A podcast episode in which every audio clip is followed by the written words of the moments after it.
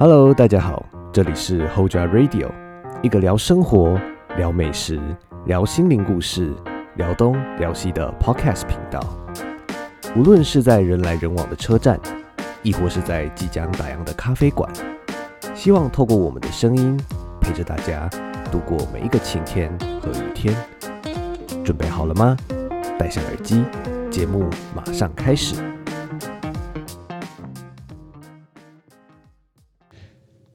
Hello，大家好，我是 Mr. K，呃，欢迎大家来到这新的一集哈。今天这一集其实又是一个非常特别的一集哈。在过去好像前几集的时候，我们有邀请了一位来自香港的呃朋友，哎，也就是我的学弟，来跟我们聊聊关于这个呃在香港那边的饮食上面的一些有趣的事情啊，然后聊聊他们的饮食文化。那我相信在今天是一个非常非常特别的时间，因为我们邀请到了一位非常特别的观众。我相信这个，我这这也是你第一次，特别，这这真的是很特别，因为呃，对，没错，我们今天的这位来宾呢，他是在我们运动营养界，特别在健身圈里面非常著名的一位营养师，我们欢迎。小麦，Hello，大家好，我是小麦。OK，哇，这个小麦，你之前有上过非常多的 Podcast 节目，对吧？呃，算是蛮多个。对，这之前我在呃小之前有好有几集是那个江泽军营养师，他也有在做，然后就稍微听到觉得哇，那个氛围你知道吗？那个聊天的氛围非常非常的 对，那个那个感觉就很很 easy。不过今天既然你来到的是 Hold Radio，哦，这个严肃是不不是严肃，是这种。我们是讲究一个很有气氛的一个一个频道，也不用到那么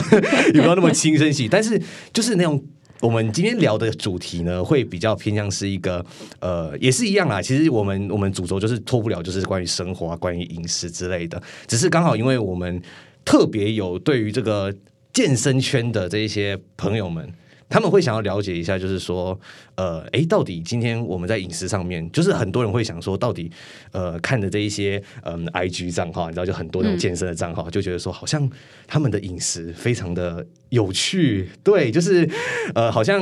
呃，最常见的一个典型就是早餐，哦。一大碗，一大碗，然后满满的不知道什么东西这样，然后对对，就是加高蛋白。然后他们就是会剖说，就是专业的这种这种 I G 的经营者一定会剖线动，然后线动就会写的很专业，比如说哦，今天这个 Prote，他们不会写 Prote，写 P R O T，然后即刻这样子，然后就说我们要开始开始吃，然后就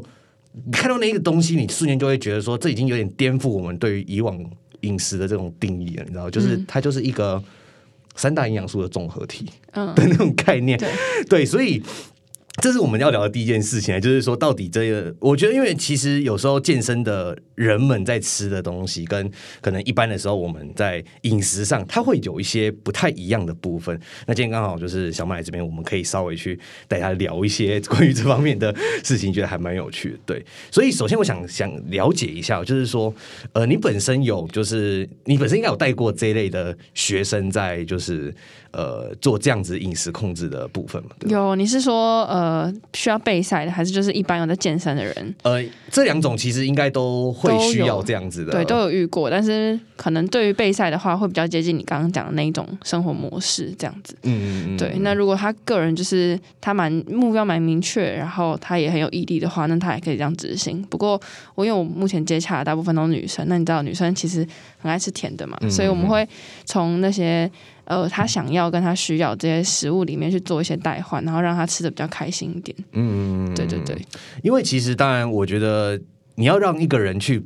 改变成那样子的饮食模式，他是他是需要时间的，对吧？嗯嗯。就你不可能说一下子叫他，本来他很喜欢就是早上的时候就吃的很很很精彩，比如说就是甜点啊，甜的、咸的都来。可是你突然间要叫他去限糖，然后去吃那样子的饮食，当然可能短期间是真的是蛮困难的。嗯，那。你是会怎么去帮他去做这方面的调整？就是让他去做这个转换的这个部分。嗯，我不会每个人都是用这样的模式，因为我在跟客户咨咨询的过程中，我会先询问他平常的生活习惯、饮食习惯，嗯，还有他运动习惯那些等等的背景。然后等到确定好之后，我会问他说：“那你平常可能，比如说他是都是自己备餐，或者他都是买外食？那平常的生活模式，我不太会。”刻意的去调整成，就像你讲的，如果他每天都是吃早餐店的话，那我们就从早餐店就调整。对，那他如果他就是自己备餐，那或者是他其实很懒，他就觉得那样子对他来讲非常方便，好，那就这样执行没有关系。对，但是到后面就会变成是，我会比较希望客户他达到了一个呃，就是不要一直只吃这几样啊。对，因为在如果你今天是要备赛的话，你当然只吃这几样，对备赛来说是非常方便。然后我自己计算也很很 OK，那他也不用去花头脑，他可以把呃专注力放在训练上面，他就可以省掉这些花饮食的时间。对，可是到后，但这个只会是短期的。对，那如果是长期要想要配合的，或是他其实是原本他的饮食习惯是有问题的话，他想要找到另外一个适合他的饮食模式，我不会要求他每天都一定要这样子做。嗯嗯嗯，对对对，就感觉就是变成说，其实有时候饮食它毕竟不是一个方程式，然后不是说你今天 A 适合什么 B，然后就给他 C 这样，就是它不是一个这样的模式，所以根据不同的人去做调整，当然是一定的。不过如果有没有这样子的人，就是说他们会有一个一定要这样子做的一个，比如说像是刚刚您提到的这个关于这个可能要备赛的人，对，比较接近健美健美的人，对对。那可是像这一类的人，通常。应该说，他们本身应该就很有这种意志力，他们意志力超强。就是可能你开一个菜单给他，他们会，你你可能一般人他只能达到百分之八十，他可能会达到一百一百五的那一种。哇，对，甚至会超过你想象的克制。嗯嗯，对对对。可是变成说，他们对，这其实就有点像是说，他们就像是他们完成这样子的目标，必须要经过的一些必经之路了。哦，所以他们必须要透过这样子的方式去去吃这样。可是就是用这样的方式去吃。如果等他们有一天，就是可能比赛完之后，他们又会回归到一样的，一样的，其实就跟一般人差不多。哦，所以就只是只只是否就是当当时那个，对对对，就看他备赛期距离多久，然后他可能，比如说他可能他有非常多的体重要减，嗯，然后可能体脂肪比较高，那可能要在迅速在短期内减掉减掉那些体脂的话，他可能就比较要求他比较克制。那所以我们会建议这些选手，他当然把时间周期拉越长越好，所以尽量是以三个月为主。哦，三个月，对。算刚刚好，就是一个可以慢慢慢慢调整，对，比较舒服的状态啦。对，不用让他就是很压力，然后觉得哦天哪，我怎么平常吃的都不能吃？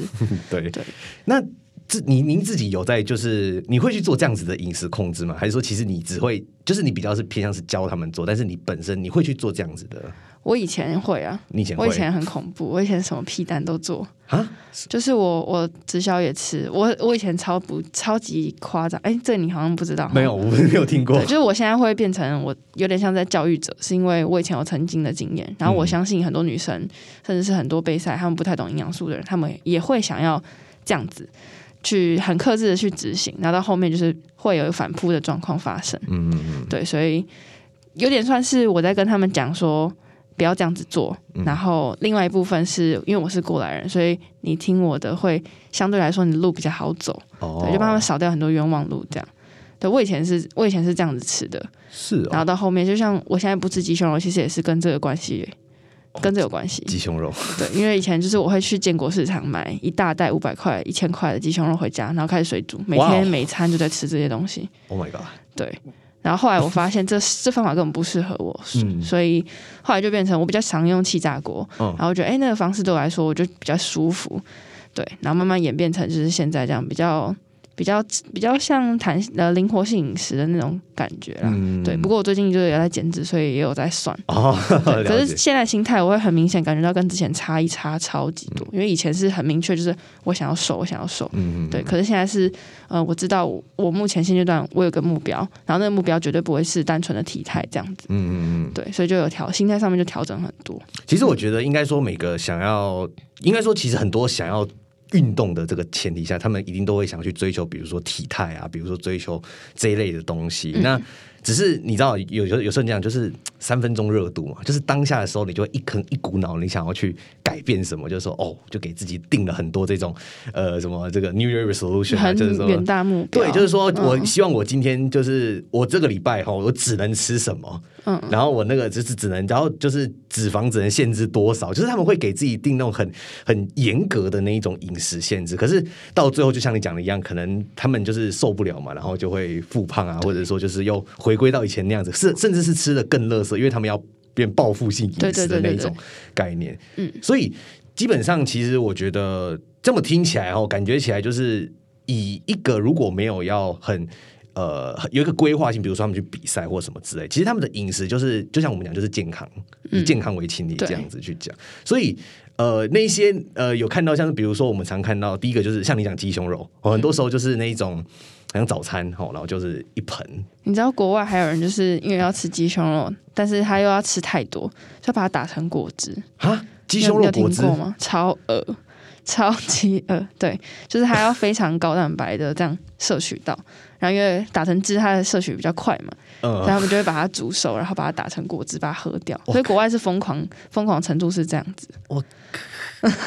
可是可是，对对对对对对对对，这有点 blow my mind。OK，所以。可是你知道，如果这样，那为什么他不直接去喝，就是更更更有效率，像是乳？他可能已经有在喝乳清了，那可能就是食物上面他想要就是更快一点，那可能他就是用可是这么快果汁的方式，这么快是可以的吗？应该不太很建议吧？就很酷啊！我就觉得，就是如果你今天是一般人，那你有看了这些选手的话，你就觉得哇，我要变得像他一样，我一定要这样做，那你就会去效仿。我觉得这是目前大家遇到最大的问题。对对，哇，哎，鸡胸肉果汁 超恶，下次我做一杯给你吃。哎呦，我就可能做完就是吃完那一杯之后，我可能这一辈子都不敢吃鸡胸肉，就突然就看到就那种可能那种有一点对，哇，所以因为你知道，其实我觉得特别是健身这一块，嗯，他们的饮食真的是就是。你知道他会打破你的一些很多很多对各种迷思这样。像我记得还有看过很多是说他们有些时候他们要冲碳，嗯，然后他们就会去吃一种饼哦，就是那类似米饼，小朋友那种没有味道那种米。对，然后我就有看过有一些是那种备赛的选手，他们会录一些影片 vlog，然后就看到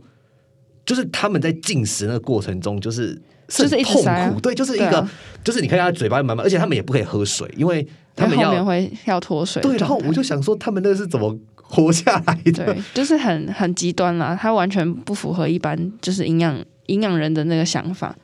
对啊，跳出框架这样子，所以变成说，因为他们是，而且他们甚至有时候我看他们还会说，就是吃，就是他们会吃油，就是说，因为他们要限嘛，然后那些东西都都没有油，所以他们就会故意去吃一块奶油，就是说，嗯，就有很多你想不到的方式啊。他们就是把食物分成糖类质、蛋白质，然后他只要 吃到就对了，反正他不管用什么方式得到这些东西。对啊，那那就变成说，感觉就是有点，因为你知道，其实有时候我自己在我自己在读营养学，然后有时候。呃，有些老有些老一辈的就会觉得说，吼，他们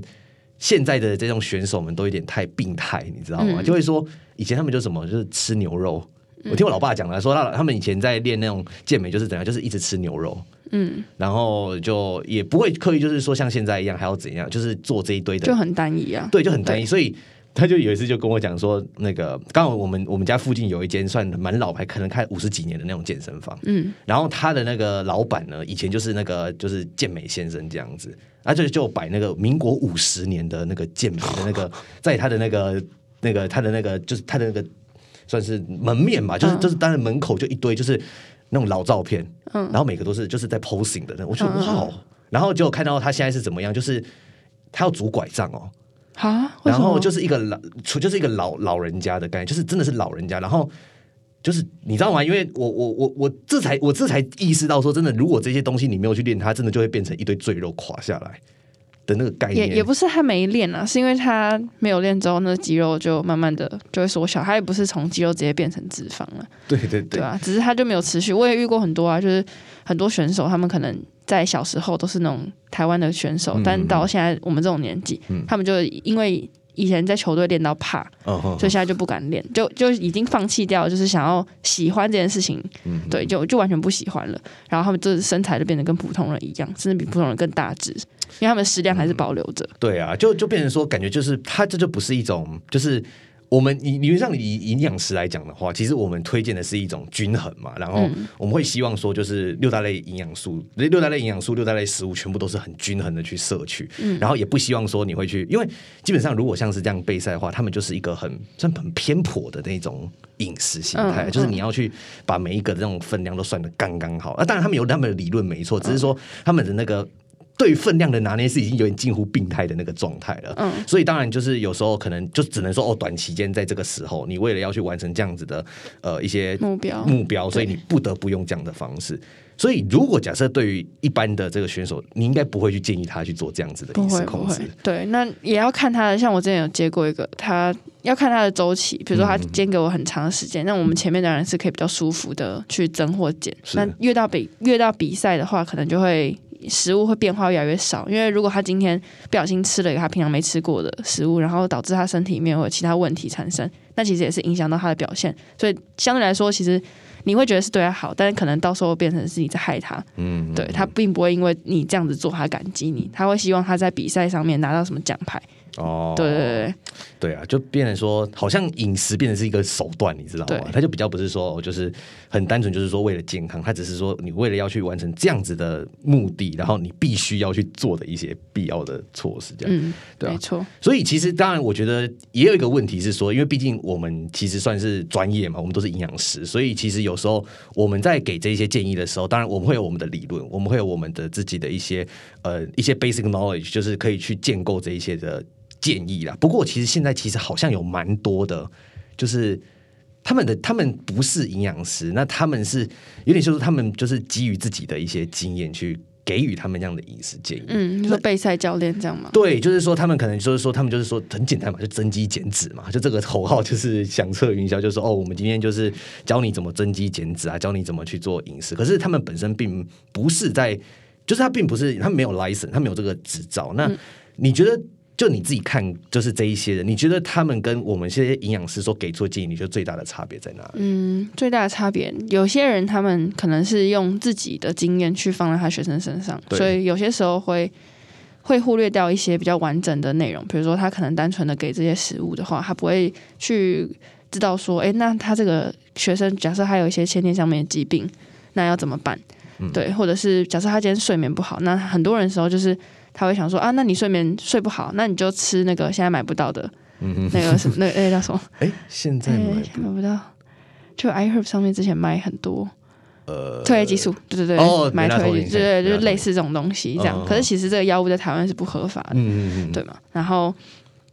就类似像这种东西，他们就会用比较是自己的经验去给。然后我之前有听过人家讲说，呃，有些甚至是因为他的教练可能是国外的，是那国外他们的单位是可能是用盎司，嗯，他直接用 ounce 给他的学生，连课都没换。对，这就变成是另外一种很荒唐的状况了。可是我觉得台湾的营养师，你如果今天想要跟这些教练比拼的话，你一定要先比他们了解这个选手的身体状态，因为这个选手可能跟这教练很久，那。如果你连这个运动都不太懂的话，那你要怎么样去帮这个选手备赛？嗯，对，所以这我觉得是目前遇到打架的地方啊。对，因为其实当然，我我觉得你讲的刚刚很有道理，因为我觉得很多时候就是反而是因为可能说在课堂上，其实你看，哎，你们学校有教过运动营养学这门课？大四的时候，但我没有修。哦，你知道我们像我我们我们学校是就是没有这堂课。几乎都没有，就是因为我们以前学的是别的。对啊，就是我我就觉得好像训练我们的这个架构是一个，就是你在医院或者在这种，就是我就是比较偏临床，对临床营养师。可是运动这一块其实也是很，我觉得它是甚至是一个也是很重要的一个偏，就是一个就有点像是说可能在医师在分科。对对，那运动营养其实也是一个相当重要的一个科别，就变成说，因为他们的很多理论是跟我们一般的这个营养是不太一样的。那甚至说，如果像如果你不另外去学这些东西的话，很多时候如果你用一般的这种可能我们在学校学到这一些给法的话，它并没办法去达到那样子的。对，就是变成说，就是很比较是偏偏的另外一科。可是反而是这些教练们，因为他们本身就是在这个领域，对，然后他们有这样子的经验，他们。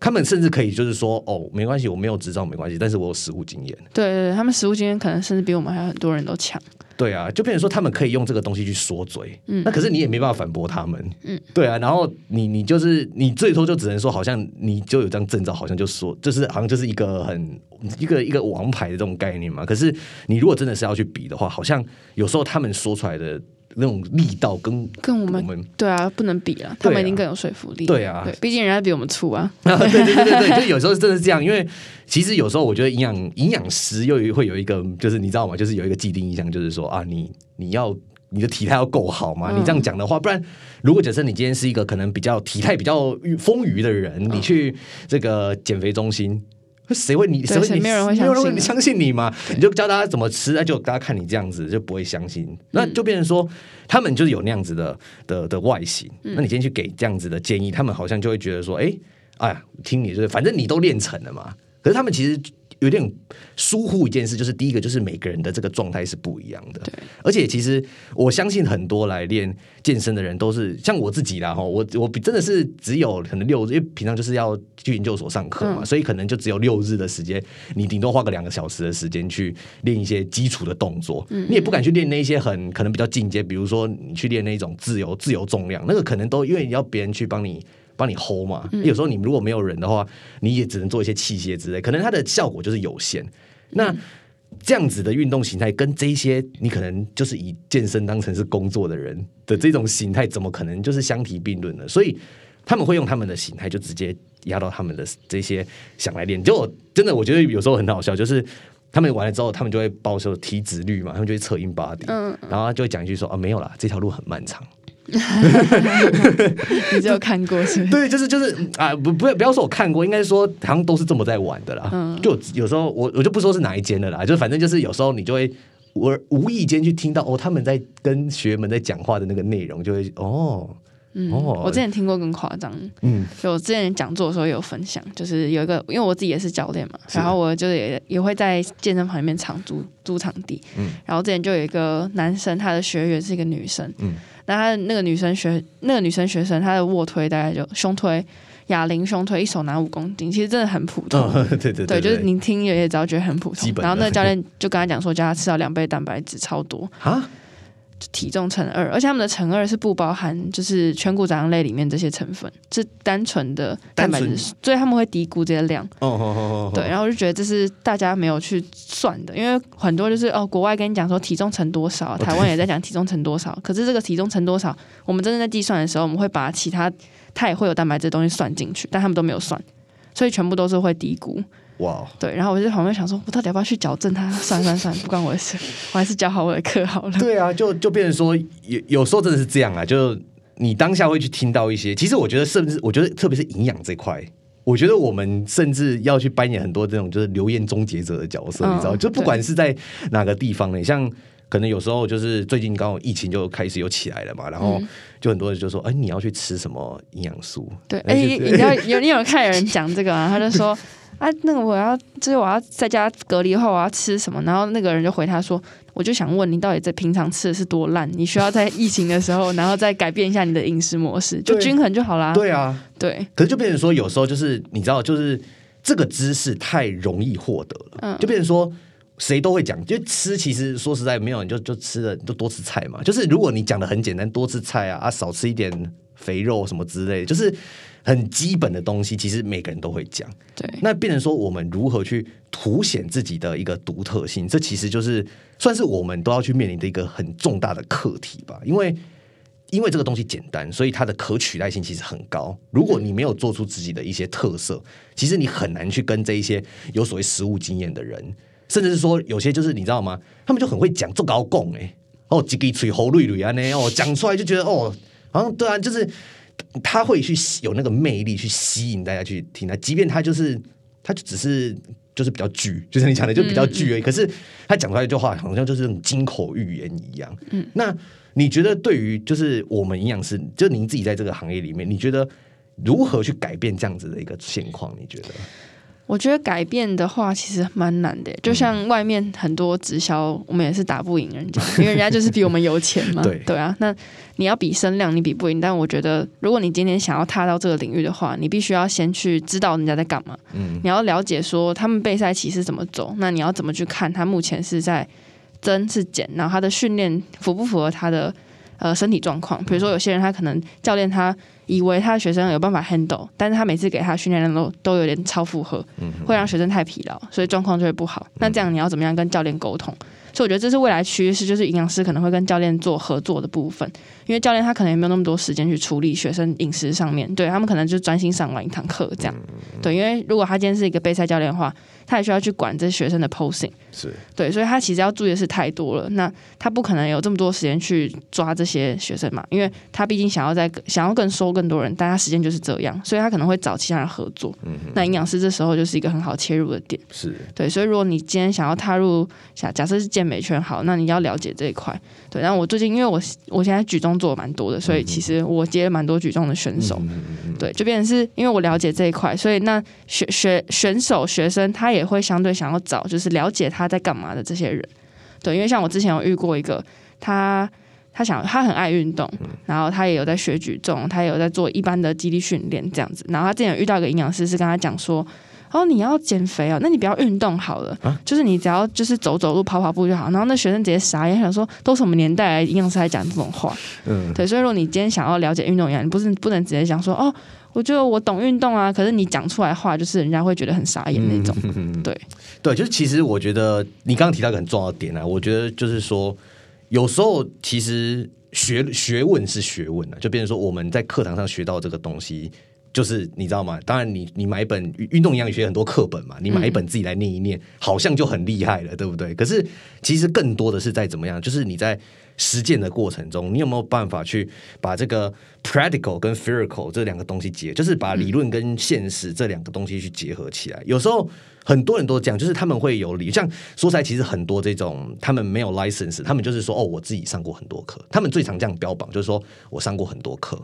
我我帮很多人就是做就是做过这个训练，然后他们都怎样怎样怎样，就是他们会用这样子的方式去掩盖到他们的。学问这件事，但我没有说学问不重要，学问其实也很重要。只是说，我们都要把学问的这个东西，再加上你如果去把它应用，那应用的面其实就很广。你在你在医院实习也是应用，你在这个教民众如何去健康也是应用。那你今天去帮助这些选手们去备赛也是应用。只是说不同种的应用模式，其实它就会去产生不同种的这一种，就是我们讲就是技像技能树一样，你知道吗？就是你先有一个营养师，这就是你的根嘛。对，然后你就有很多的这个技能点去找，对你就可以自己去点说，你看你要这个你要往哪一个技能树去升级这样子。那有时候其实我觉得我们这个营养师其实他面临到一个最大的困难，就是说我们今天这个技能树太太分散了，你知道吗？我们有超多的技能树可以去分散，可是这些技能树。很多时候，他们的这我们是我们看我们是这个枝枝叶，你知道，就我们是这个枝条。可是对某些人是根，比如说运动营养这个东西，可能对于教练就是根。可对我们讲只是枝而已，对对，懂你意思。对，那你怎么样去让这个东西？你可以讲的跟他们一样，甚至说你可以让他们去信服你。有时候就像你讲的一样，甚至我们可能都要自己去练，自己去做过之后，我们才会知道说，哦，原来就是运动型来怎么不是说只教你走走路啊、跑跑步这样子，就是就是这种这两种的这种建议就会很不一样啊。对啊，所以对吗？真的我觉得蛮蛮有趣的，就是说真的，你以一个这种就是呃很。不是这种我们营养主要的这种支线去发展的营养师们，有时候跟他们在聊的过程中，你就会瞬间发现，真的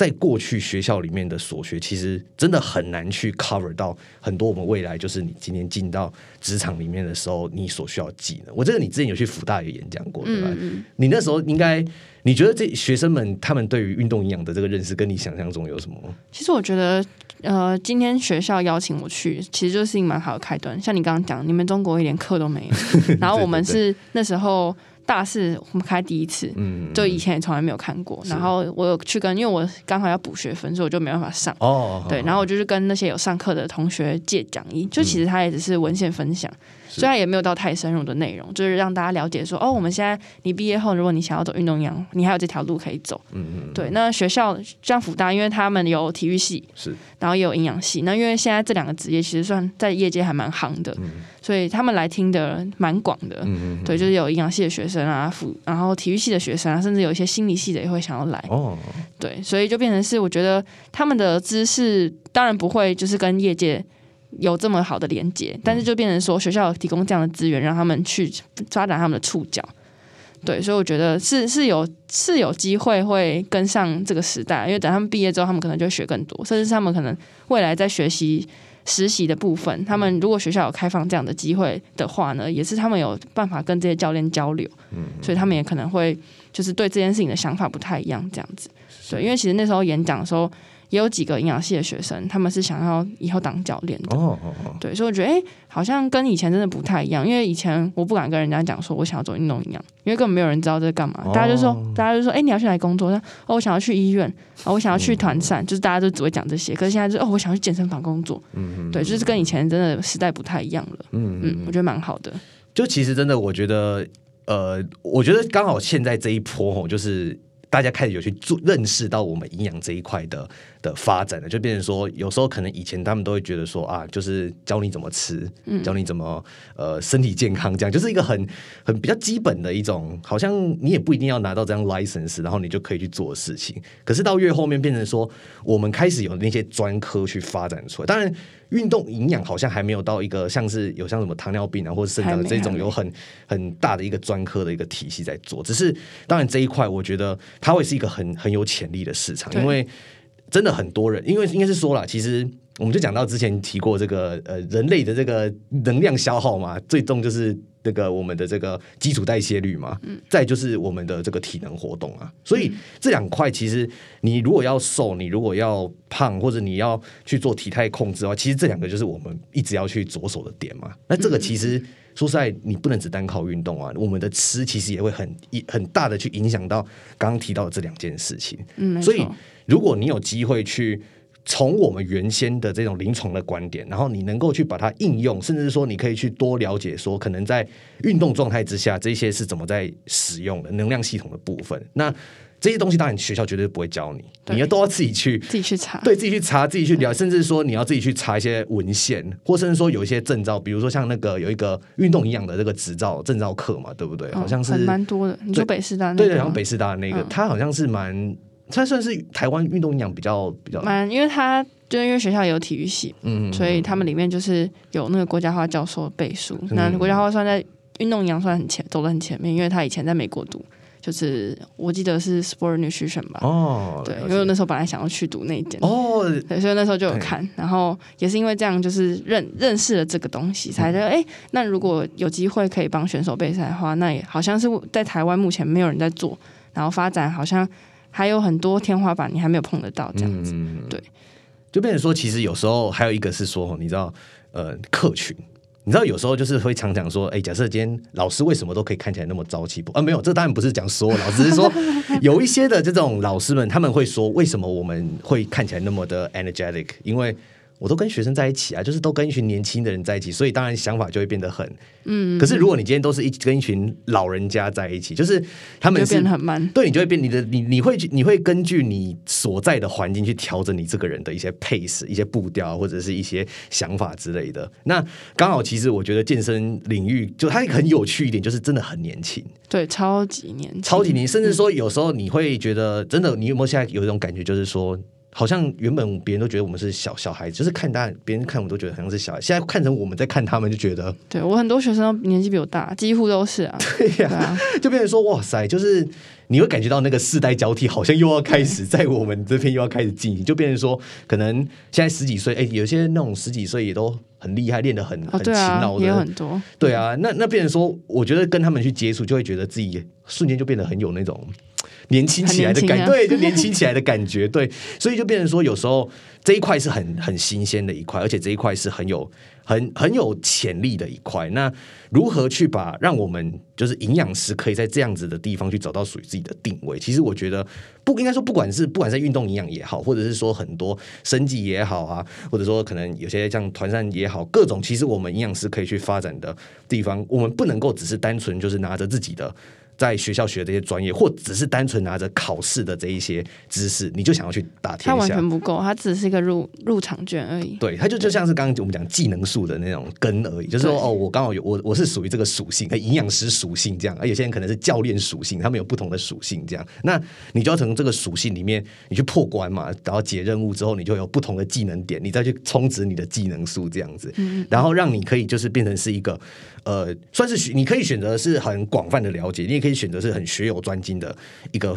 方式。只不过不管怎么样，你一定都要从原本的这一些你在学校学这些东西，再额外的再去碰更多，而不要只是满足于当下。你真的是就是不要满足于当下，就是你可能觉得哦，你学完了，你考了 license，就觉得哦。很很厉害。因为其实很多人人他会发现，就我最近也收到蛮多讯息，就是他毕业之后考到证照，然后他不知道他要干嘛。哦，对对对，我我这边也有收到有一些或者是他考到证照，他不确定他自己能力有没有办法胜任他现在的职务。嗯，所以我觉得这也是学校可能他需要再跟业界这边合，就是有多一点交流，然后让学生有更多的资源去上课这样子。嗯嗯嗯，对，因为大真的很多人很紧张。你那时候毕业后就考到营养师，你有没有很紧张？说，哎，你不知道你要干嘛？没有，因为我我就就直接去读硕班了。那你两年后毕业，你会不会觉得？呃，会想啦，对，当然就是要去想一想说，当然，因为其实我觉得我比较特别，所以我手边有一些，就是第一个就是你看我们在做这些自媒体的东西，嗯嗯所以其实从自媒体这边我就会去想到一些就是发展，当然我可以专心的去做，比如说我的我自己在做这个国考国考的这一部分，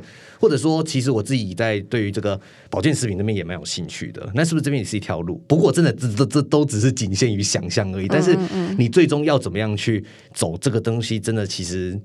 还真的是说说不准、说实在的，而且因为我们我们的支线太多了啊，所以你就不知道说你到底要在这边扎根，还是你要每个都碰一点，然后你技能满点这样。对对对，可就因为时间就不够嘛。对啊，嗯，那我就是反正就是在运动营养这一块。嗯嗯嗯，对，也很棒，就是刚好其实你有找到你自己的属性啦，嗯就你有你有你有潜能开发完之后，你知道角色进化潜能开发，你就有多一条支数，就是。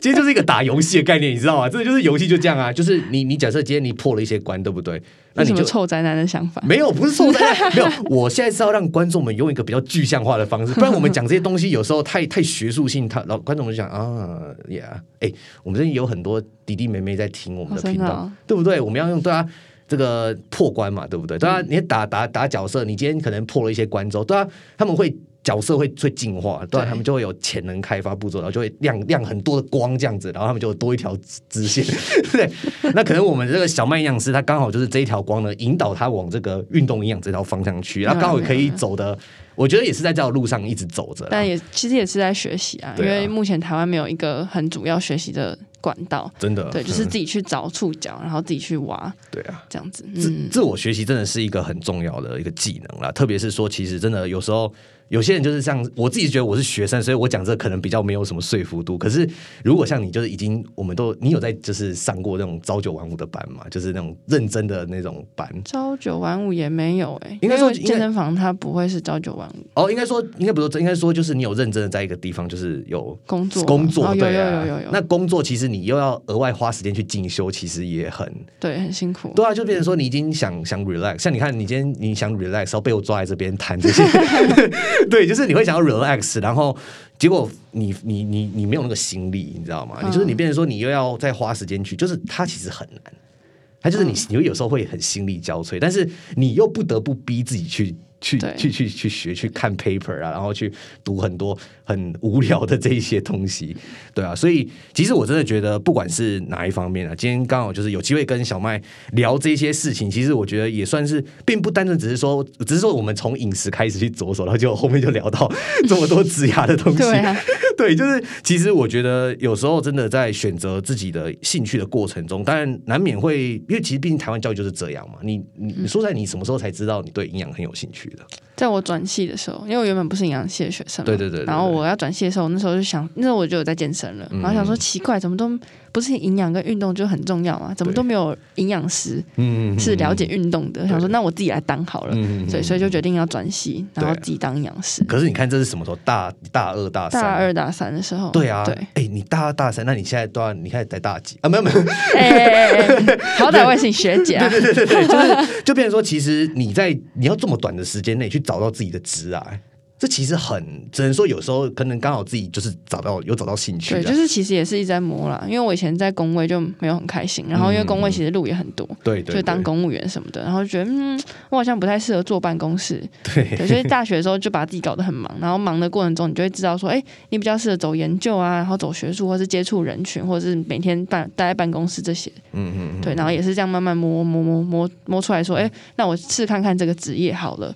对，然后就一路走到现在这样。嗯，真的，我觉得其实真的是很很有趣的一个过程啊。那我觉得最后要不要你跟这个，我相信有不少的这个观众们，他们会想要去了解，就是说到底这一块。对，就是一些想法。你可不可以用一个过来人的这个角度来来勉励一下这个过来人哦？对，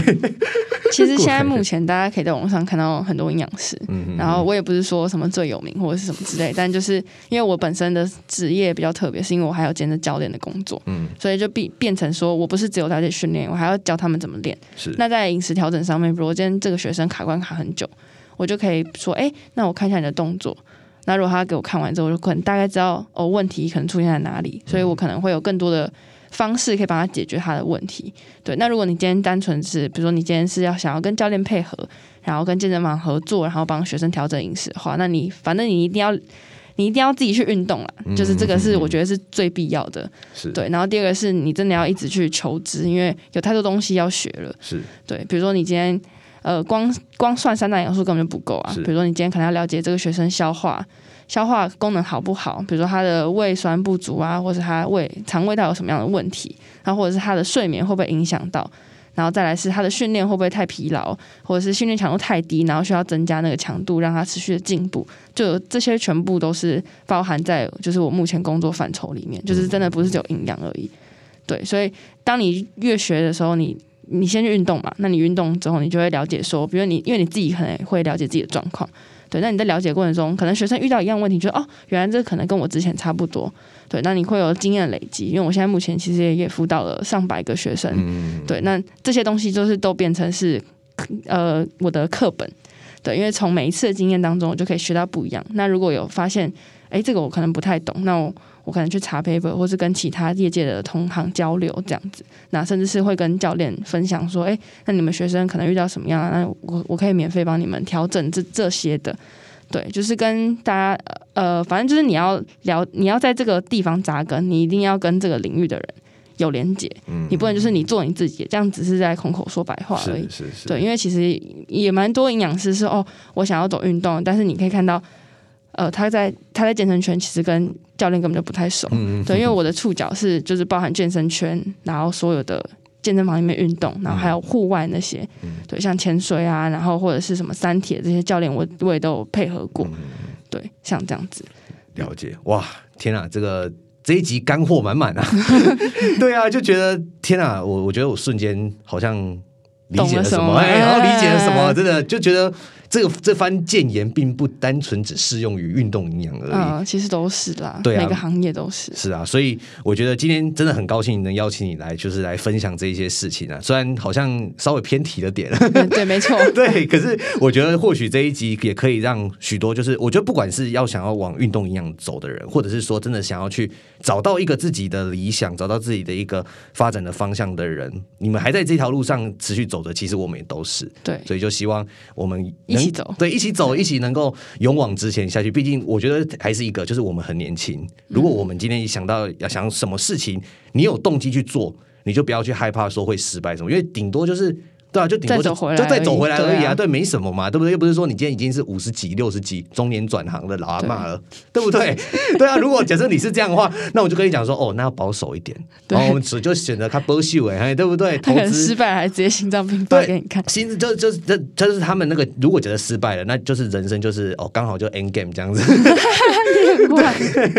对啊，所以我觉得刚好就是希望这一集呢，能够帮助到大家，就是去了解很多啊。其实我真的觉得不只是运动营养。真的很多的东西，希望你们听完这一集会有所收获。那今天很高兴能够邀请小麦营养师来到我们后家 Radio 的节目现场，谢谢可以邀请我来，有有有机会再多聊啦。我觉得应该会有蛮有很多东西可以讲。对啊，对啊，真的这一集可以聊的那么多，我相信大家哎，好好听啊！能够听到现在的人，给你们按个赞，真的按个赞，真的按个赞，必须的，必须的。好了，那我们今天的节目差不多就到这边结束。我是营养师 Mr K，那我们就下集再见喽，拜拜，拜拜。